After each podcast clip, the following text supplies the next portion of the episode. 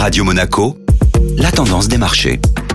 La tendance des marchés avec Société Générale Private Banking. Bonjour Julien Tomaiolo. Bonjour Benjamin. Les banques se rappellent aux mauvais souvenirs des investisseurs. La séance de vendredi a été marquée par les déboires d'une banque américaine, la Silicon Valley Bank, en proie à d'importants problèmes de liquidité. Cet épisode intervient après l'annonce de la fermeture d'une autre banque américaine, Silvergate, spécialisée dans les crypto-monnaies. La crainte d'une contagion au secteur bancaire jusqu'en Europe s'est soldée par une fuite des investisseurs vers les actifs de qualité présentant un risque moindre. Résultat, les valeurs bancaires européennes ont été sanctionnés et perdent 3,78% et le CAC 40 a terminé la semaine sur un recul de 1,30% en clôture vendredi. Les valeurs refuges ont donc joué leur rôle et les obligations d'État allemandes et américaines ont été recherchées, tout comme l'or qui gagnait 1,50% à la clôture européenne. Et sur le front économique? Les chiffres de l'emploi américain étaient très attendus vendredi avec l'espoir d'y voir plus clair sur la prochaine hausse de taux de la Réserve fédérale. La surprise haussière sur le nombre d'embauches a été relativisée par la remontée surprise de 0,2 points du taux de chômage et la hausse moins importante que prévu du salaire moyen. Programmé demain, les chiffres de l'inflation du mois dernier outre-Atlantique pourraient mettre fin au suspense.